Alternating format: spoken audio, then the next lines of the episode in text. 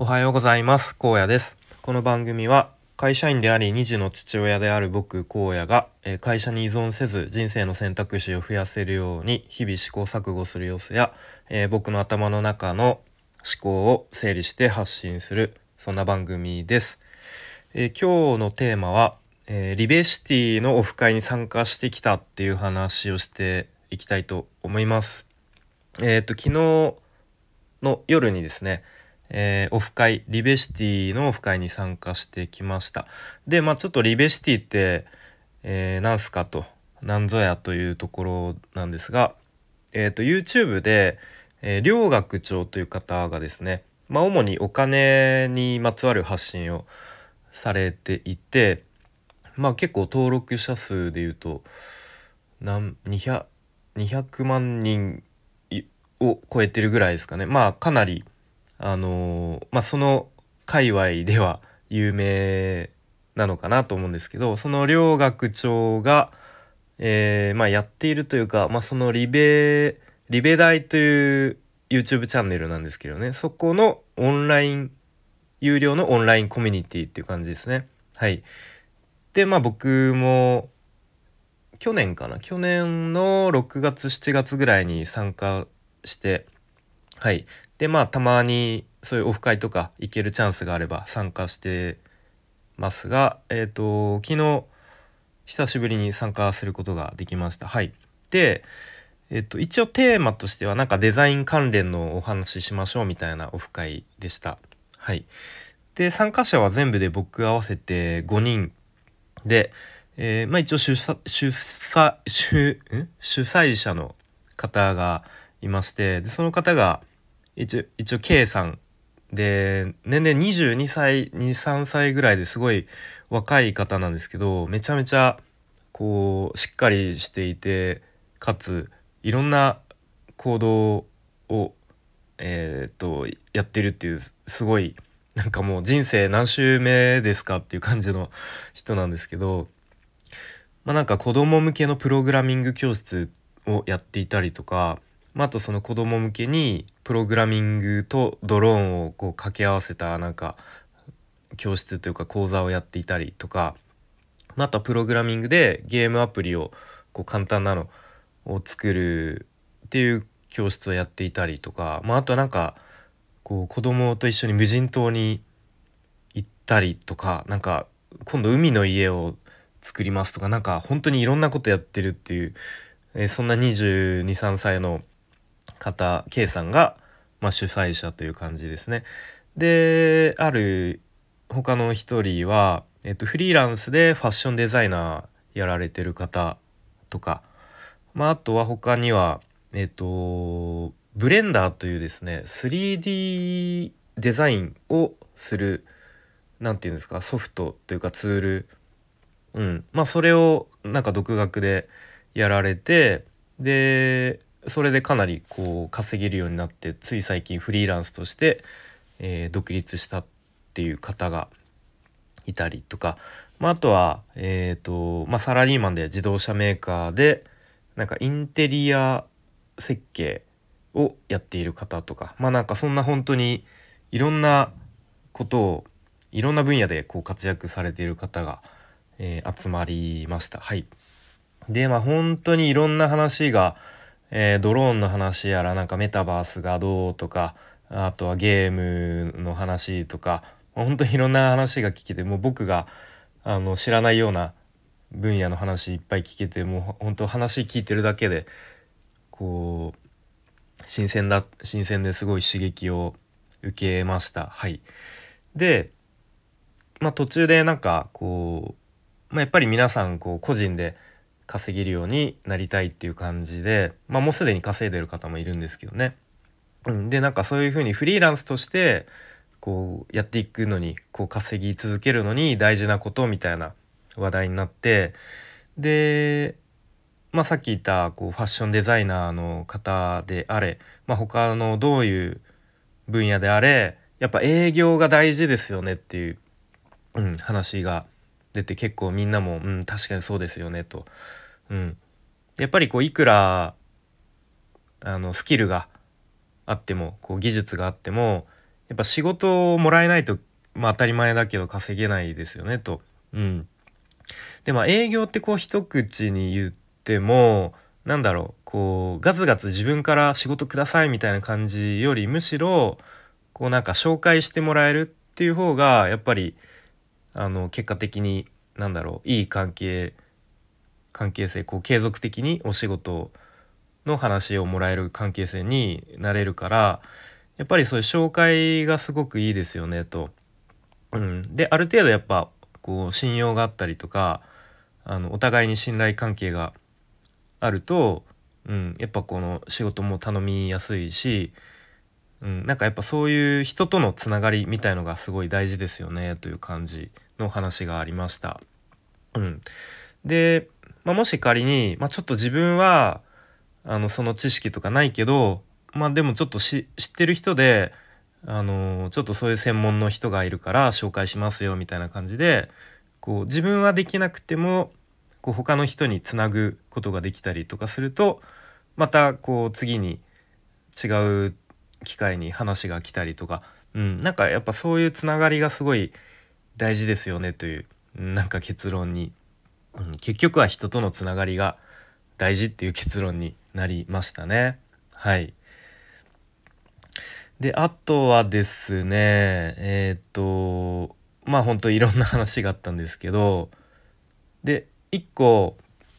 なんかやっぱそういうウェブ系のそれこそウェブ制作とかウェブデザインっていう感じのウェブ系は割とフリーランスになりやすいなりな比較的なりやすいっていう話があったんですよ。うん、でそれを聞いて僕は、まあ、正直ちょっとそうとも限らないなと思ってうんまあちょっと個人的な意見をまあ、意見というか考えをそこで話したんですけれども、まあ、よく、まあ、よくん見るかどうか分かんないんですけど、まあ、Facebook だとかインスタとか、えーまあ、YouTube はどうなんのかな、まあ、そういうこうウェブ上のこうウェブ広告でよく見るのが何ですかねこうなんか3ヶ月でウェブデザイナーに誰でもなれるとか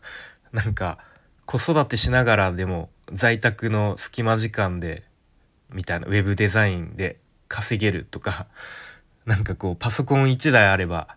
できるみたいなこうウェブ広告とか見ないですかね。うん、でなんかその画像とかでこうあのお母さんがこうちっちゃい赤ちゃんをなんか抱えながらパソコンで笑顔で作業してるみたいな画像があったりとかいやそんなわけないやろって感じなんですけれども。でやっぱそういうウェブデザイナーとかって、まあ、パソコン1台あればできるみたいな。なのでこう初期投資が比較的かからずにまあ結構誰でも始めやすいみたいな感じで多分参入障壁が低いから割とみんな始めやすいんでしょうね。うん、でなんかイメージとしてはそういうふうにこうちょっと在宅で隙間時間でこうちょっと副業みたいな感じで稼げるんじゃないかみたいな、うん、でも実際にこう、まあ、いわゆるフリーランスとして稼ぎ続けるのってかなりハードルが高いと思っています。うん、でまあウェブウェブ制作っていうまあ副業の中でもなんかウェブ制作っていうのが、まあ、結構おすすめ副業みたいに挙げられることあるんですけど、まあ、一般的にウェブ制作っていうとあのコーディングという、まあ、プログラミングに似た作業を指す場合が多いと思うんですけれどもその、うん、コーディングの作業ってもう今はすでにノーコードって呼ばれるツールがあったりとか、まあ、ノーコードって比較的簡単にウェブサイトがもう作れちゃう、うん、あんまり知識とかなくてもちょっと勉強すれば作れちゃったりとか。まあ、あとはもうどんどん最近よく言われてる AI の進化とかもあったりとかもするのでなんか今からその Web のコーディングを一から勉強するのはまあちょっとうんよっぽど好きだったりとかよっぽど時間そこに費やせるとかじゃないとなかなか厳しいんじゃないかなと個人的には思いますね。うん、で特にまあ僕みたいななんか本業ありまあ子供子育てもありその傍ら、まあ、ちょっとなんか一日数時間程度の作業しかできないっっていう感じだとなかなか厳しいんじゃないかなというふうに、うん、思いますね。うんまあ、あとはそのまあウェブデザインで言うと、まあ、ウェブまあウェブ制作まあデザインからコーディング、まあ、全部含めてなんでもいいんですけどやっぱその単純にデザインのスキル以外にも例えばそのお客さんクライアントにこうまずヒアリングするっていうあのー、作業がある作業っていうか場面があると思うんですよ。うん、例えば、まあ、ウェブサイト作りたいっていうお客さんがいたらじゃあまずどういう、ね、サイトにするのかとかどういううどういうメッセージを伝えたいのかとかこう他どういうところで差別化するのかとかやっぱそういういろんな情報設計をちゃんとするっていう部分がすごい大事なんですよね。うん、なので単純にデザインできますっていうだけだとなかなかお客さんを満足させることはできないと思うしそのデザインってあくまでもそのお客さんの課題解決の手段の一つに過ぎないと思うんですよね。うん、なのでこう多分ウェブデザイナーになりたいっていう人は、まあ、デザインの勉強しなきゃいけないもちろんそれは大事なんだけれどもそれだけじゃ稼ぐお客さんにちゃんと価値を提供するっていうことはなかなか難しいと思っています。うん、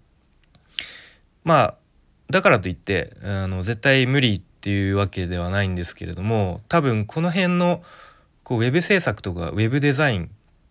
のなんだろうな。こう全体像を把握しないまま多分始めちゃう、まあ、僕も最初そうだったんですけれども始めちゃってこう途中であれ？なんか思ったより難しくない？みたいな感じで、えー、になっちゃう人が結構いるんじゃないかなと、うん、結構イメージでなんかなんとなんとなくウェブ系の仕事はフリーランスにすぐなれるみたいなっていう感じで始めちゃうとちょっと途中で厳しいんじゃないかなと思ったりしました。はい、であとはなんか結構これから来るって言われてる分野にこう貼るっていうのもまあ一つの手かなと思ったりしましたね。うんまあ、例えばメタバースとかで考えるとそれこそさっきちょっと触れたブレンダーっていう 3D のデザインをするツール、うん、を